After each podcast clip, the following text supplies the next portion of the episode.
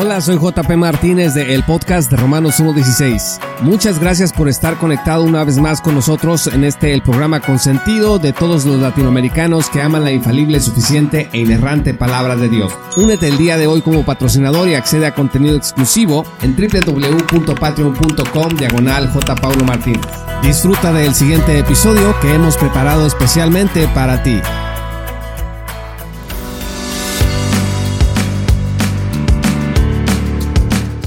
En el episodio anterior revisamos los tres argumentos que Paul Washer esgrime para defender su teología de la salvación por señorío en su libro Evangelio, Seguridad y Advertencias, que es el tercero de la serie Recuperando el Evangelio que se publicó en el 2014 por la editorial Reformation Heritage Books.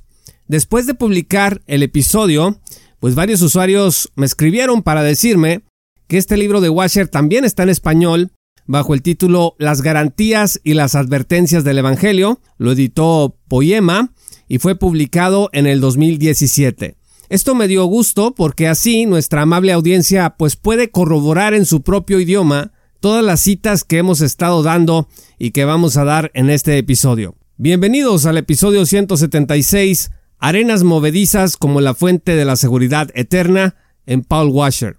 En su capítulo titulado Un autoexamen, Washer pregunta cuál es la base para la seguridad del creyente de que sus pecados le han sido perdonados y de que ha sido reconciliado con Dios. En el episodio anterior nosotros afirmamos que esta base no puede ser, bajo ninguna circunstancia, algo que podamos encontrar en nosotros mismos, sino que es algo que solamente podemos hallar en Cristo y en su persona y obras suficientes en la cruz a nuestro favor, muriendo como nuestro sustituto y dándonos la vida eterna a través de la fe. Citamos de forma pertinente las escrituras, pero también al propio héroe de la teología reformada Juan Calvino, quien opinaba que la certeza de nuestra elección no habría de hallarse jamás en uno mismo, sino en el espejo de Cristo. También revisamos en el episodio anterior que Washer tiene una opinión diametralmente opuesta a la de Juan Calvino y a lo que me parece es el testimonio de las Sagradas Escrituras, la opinión de Washer se remonta a la obra de Teodoro Besa y William Perkins, que fueron los gestores de la tradición predestinataria o predestinación experiencial. Washer también lanza otra pregunta en su libro que dice, ¿cómo sabemos que hemos creído para salvación y que no estamos siendo engañados por una falsa fe? Para responder a esta y la otra pregunta, Washer va a basar todo su argumento en 2 Corintios, en donde dice que debemos examinarnos a nosotros mismos. Vamos a regresar a eso un poco más adelante.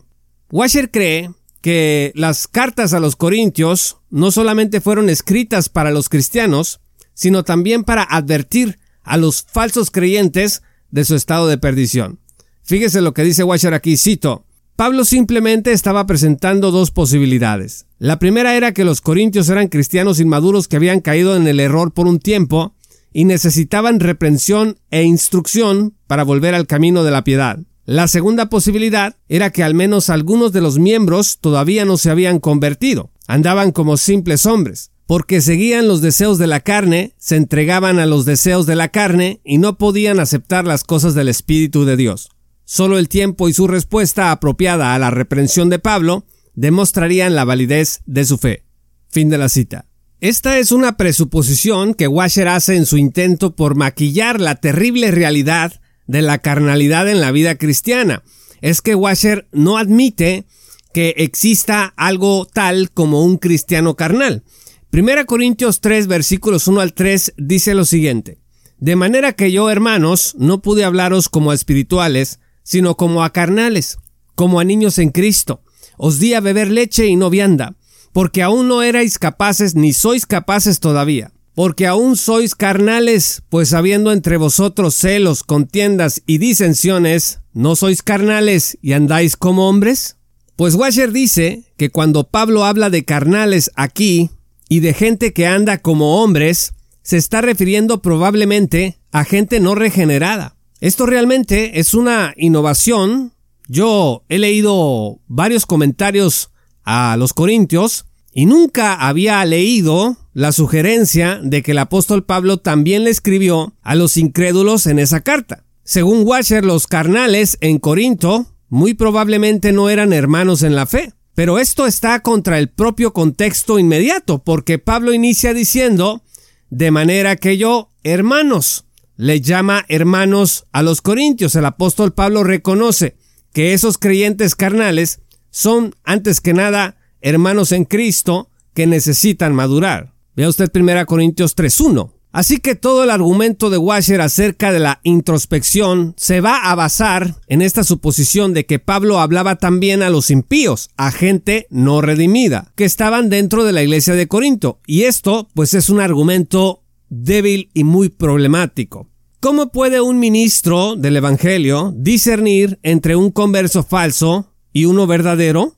Washer dice que como ningún ministro tiene el don de la omnisciencia, entonces solo tiene la opción de observar cómo responde el pecador a la disciplina de la iglesia. Fíjese lo que dice Washer aquí, cito, ante la reprensión del ministro, estas personas se arrepentirán y creerán para salvación, ignorarán la advertencia y continuarán en su pecado, o se enmendarán por un tiempo y luego volverán a su insensatez.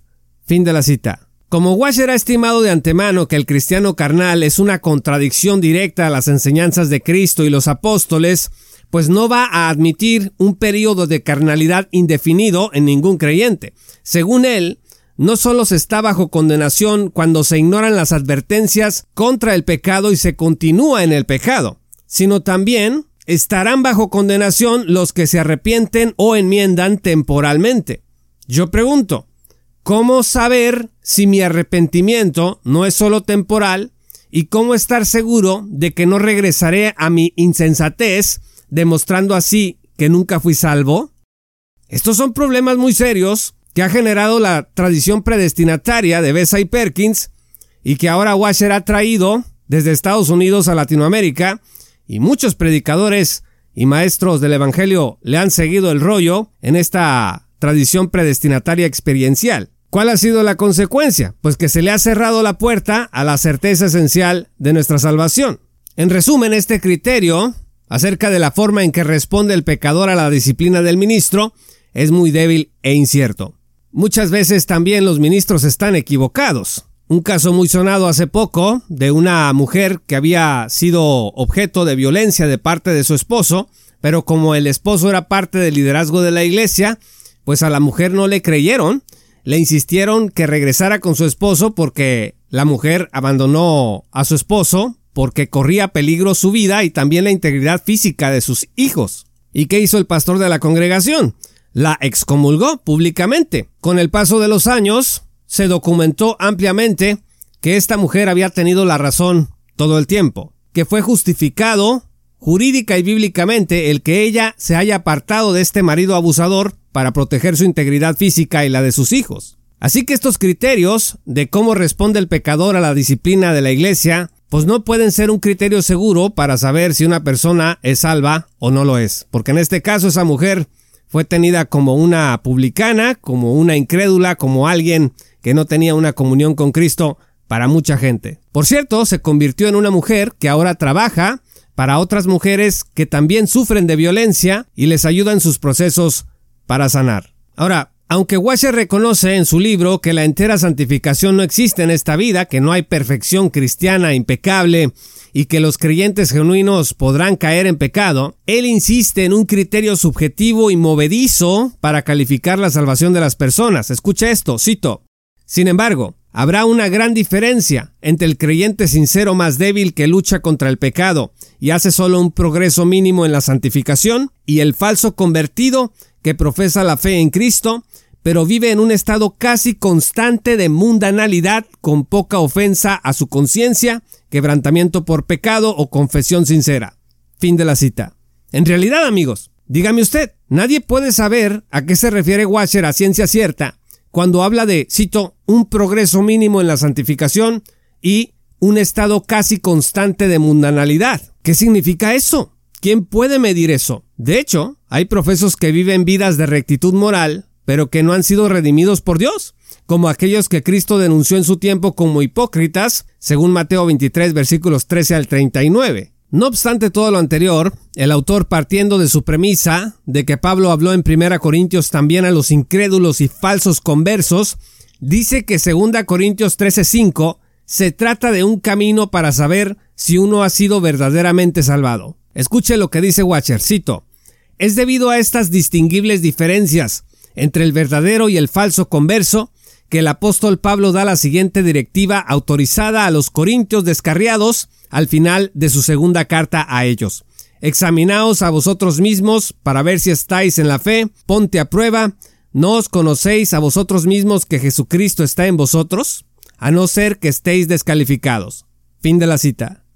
Estimados amigos, sin embargo, no obstante esta apasionada retórica, pues no hay ninguna parte, ni en Primera de Corintios, ni en Segunda de los Corintios, en donde Pablo nos hable acerca de cómo distinguir entre un verdadero creyente y un creyente falso. Las cartas a los corintios están dirigidas a los cristianos, en sus luchas, sus problemas, sus pecados, pero también en sus dones, en sus bendiciones, en su experiencia de salvación eterna con el Evangelio y exhortaciones para compartir con el mundo perdido la salvación que han recibido. Vamos a hacer un recuento rápido de 2 Corintios para comprobar lo que yo estoy diciendo aquí. 2 Corintios inicia diciendo a la iglesia de Dios que está en Corinto, versículo 1. Está dirigida, según el versículo 8, a los hermanos, a quienes Pablo define como, escuche, cartas escritas en nuestros corazones y cartas de Cristo, versículos 2 y 3 del capítulo 3. Al contrastar a los corintios con los incrédulos, Pablo dice que Dios es el que resplandeció en nuestros corazones para iluminación del conocimiento de la gloria de Dios en la faz de Jesucristo. Capítulo 4, versículo 6. Los Corintios y Pablo dice que comparecerán ante el tribunal de Cristo, que es un tribunal solo para los creyentes genuinos, en donde recibiremos las recompensas por nuestra fidelidad y servicio al Señor. En este tribunal, amigos, no estará ningún incrédulo, porque para estos está reservado el juicio del gran trono blanco de Apocalipsis 20 versículos 11 al 15. Sobre el tribunal de Cristo puede leer el capítulo 5 de 2 Corintios. Pero más aún, Pablo le dice a los corintios que no reciban en vano la gracia de Dios, capítulo 6 versículo 1, y que no sean de corazón estrecho, versículo 12. Les hizo saber que les hablaba como a hijos. Vea usted 2 Corintios 6 versículo 13. Les habló como a hijos. ¿A quiénes? A los corintios. Los corintios eran el templo ni más ni menos del Dios viviente de acuerdo con el versículo 16, llamados a la santidad y no a la contaminación de la carne y el espíritu, según el capítulo 7, versículo 1. Pablo les exhortó como a personas que en todo abundan en fe, en palabra, en ciencia, en toda solicitud y en amor. Ve usted el capítulo 8, versículo 7, y que cada vez que obedecen al Evangelio de Cristo, les decía Pablo a los Corintios, glorificaban a Dios capítulo 9, versículo 13. Esto, amigos, no es hablarle a los incrédulos de ninguna manera. Esto es hablarle a la familia de Dios. Sin embargo, como en todas las familias, pues siempre hay desavenencias, y en Corintio no era la excepción, había creyentes que se oponían al apóstol, asusados por falsos apóstoles. Estos eran líderes que reclamaban tener una autoridad más alta que la del apóstol Pablo, y estaban generando división. Se comenzaron a enseñorear indebidamente de la iglesia. Por eso en 2 Corintios 11 versículo 20 se lee lo siguiente. Pues toleráis si alguno os esclaviza, si alguno os devora, si alguno toma lo vuestro, si alguno se enaltece, si alguno os da de bofetadas. Imagínense lo que estos falsos apóstoles le estaban haciendo a los que Pablo consideraba sus hijos. Entonces, ¿qué hace el apóstol Pablo? Pues empieza a reclamar su autoridad para denunciar a esos falsos apóstoles y llamar a los corintios a reconocer su autoridad como apóstol verdadero. De acuerdo con 2 Corintios 10 versículos 4 al 6, las armas de Pablo eran espirituales y no carnales como las de los falsos maestros en Corinto.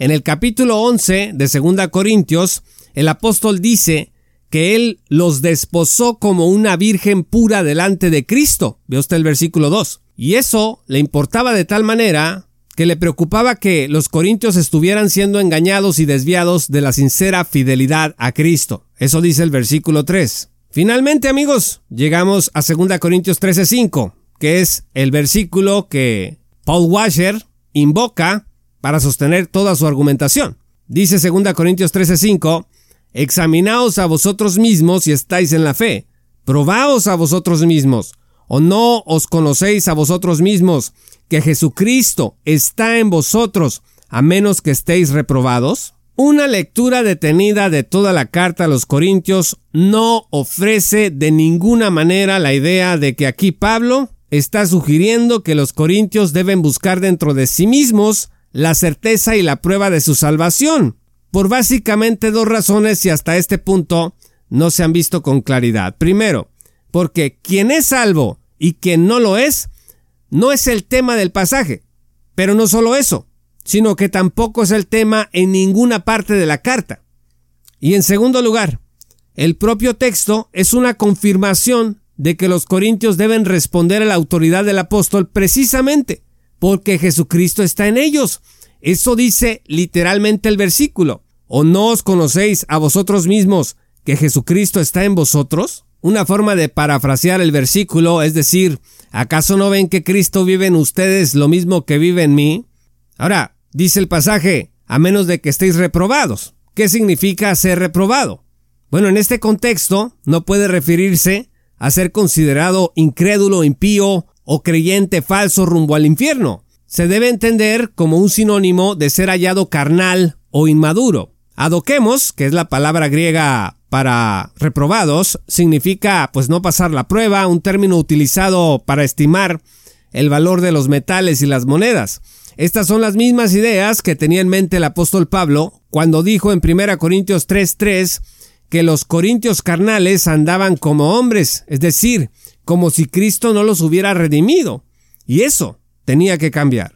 Este entendimiento de 2 Corintios 15:3 es el mismo entendimiento que se tuvo a finales de la Edad Media, cuando Juan Calvino en su comentario a 2 Corintios 13:5 dijo lo siguiente: Él confirma lo que había dicho anteriormente, que el poder de Cristo se mostró abiertamente en su ministerio, porque Él los hace jueces de este asunto con tal de que desciendan, por así decirlo, en sí mismos y reconozcan lo que habían recibido de Él.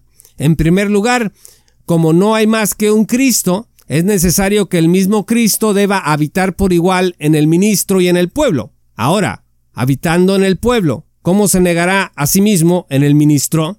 Porque ¿De dónde provenía su fe? ¿De dónde tenían a Cristo? ¿De dónde, en fin, lo tenían todo? Con razón, por lo tanto, están llamados a examinarse a sí mismos, escuche esto, para que puedan descubrir allí lo que desprecian como una cosa desconocida. Fin de la cita. Como Calvino reconocía aquí muy bien, Pablo estaba llamando a los corintios a examinarse a sí mismos para que vieran al Cristo que estaba en ellos y que el apóstol les había compartido, pues en lugar de andarse oponiendo a su ministerio siguiendo a falsos apóstoles. Esto nada tiene que ver con lo que Paul Washer dice acerca de que Pablo los estaba retando para que, viendo su forma de vivir, pues descubrieran si eran salvos o no eran salvos. La lectura de Washer obscurece el pasaje de 2 Corintios 3.5. Escuche lo que Washer dice al respecto, cito. La amonestación de Pablo a los cristianos profesantes de Corinto para que se examinen a sí mismos y busquen evidencias de conversión, prueba que la obra de salvación de Dios en el creyente no sólo dará como resultado la justificación, sino también una santificación real, práctica y observable. Fin de la cita. Amigos, lo diré con mucho cuidado, esto es hacer eisegesis en un intento de imponerle al texto, pues nuestra propia teología. Como dato curioso y antes de terminar, Washer pone de ejemplo de verdadera piedad cristiana y de integración entre lo que se cree y lo que se practica a W. A. Tozer. Fíjese lo que Washer escribió, cito. Consideremos a los hombres que nos precedieron con gran éxito eterno y beneficio para la iglesia. Hombres como George Whitefield, Jonathan Edwards, Joseph Eileen, Charles Spurgeon, Martin Lloyd Jones y A. W. Tozer. En sus bocas, dice Washer, había instrucción verdadera, y en sus labios no se halló injusticia. Caminaron con Dios en paz y rectitud, y a muchos hicieron volver de la iniquidad.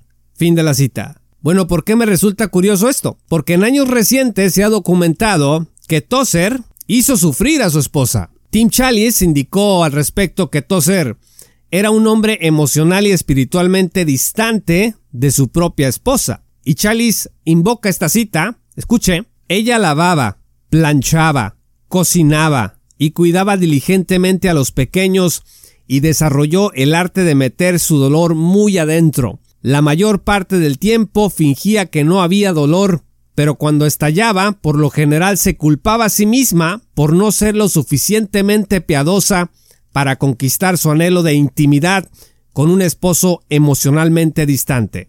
Fin de la cita. Y Chalice concluye, cito, Tozer vio los dones de hospitalidad de su esposa y la animó con ellos. Sin embargo, no le gustaba tener visitas en su propia casa.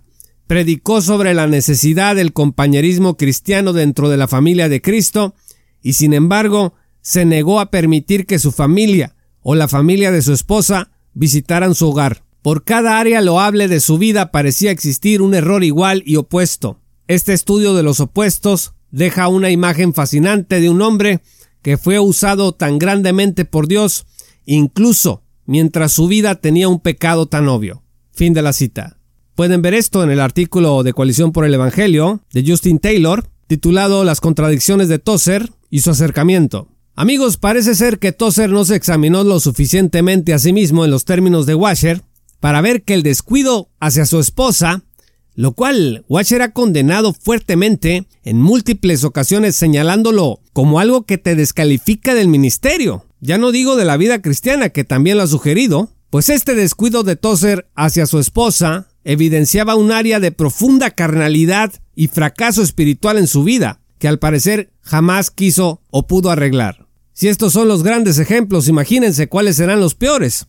Washer concluye su capítulo diciendo, cito, las escrituras nos mandan a examinarnos a nosotros mismos para ver si estamos en la fe a probarnos a nosotros mismos para que podamos discernir si somos verdaderamente cristianos. Fin de la cita.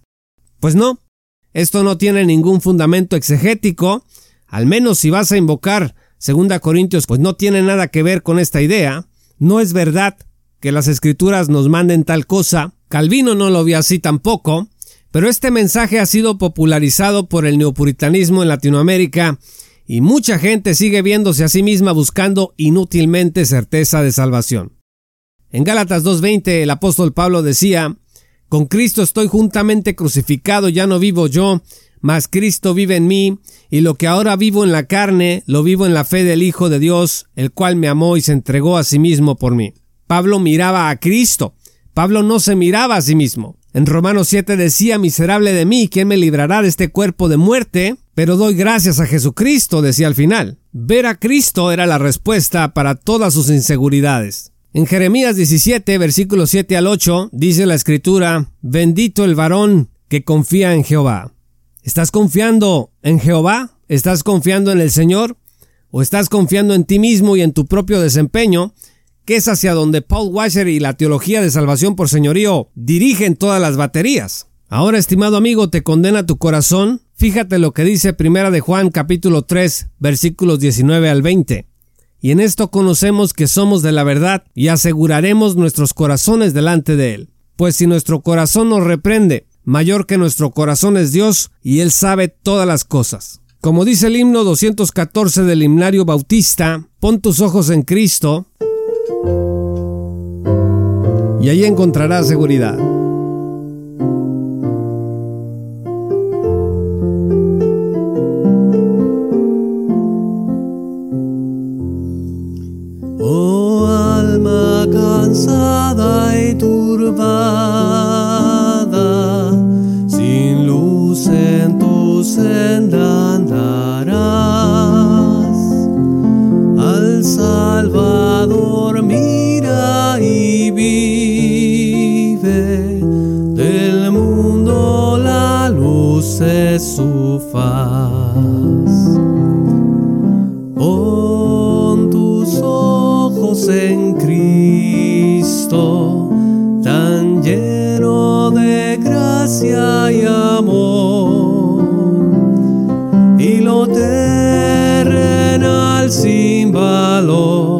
Será a la luz del glorioso Señor. Muchas gracias estimados amigos y patrocinadores por escuchar este programa. Yo soy JP Martínez de el podcast de Romanos 1.16. Si aún no eres patrocinador, únete en www.patreon.com diagonal J. Martínez y accede a contenido exclusivo. Muchas gracias por escuchar este programa. Yo soy JP Martínez y te esperamos en nuestra gran comunidad.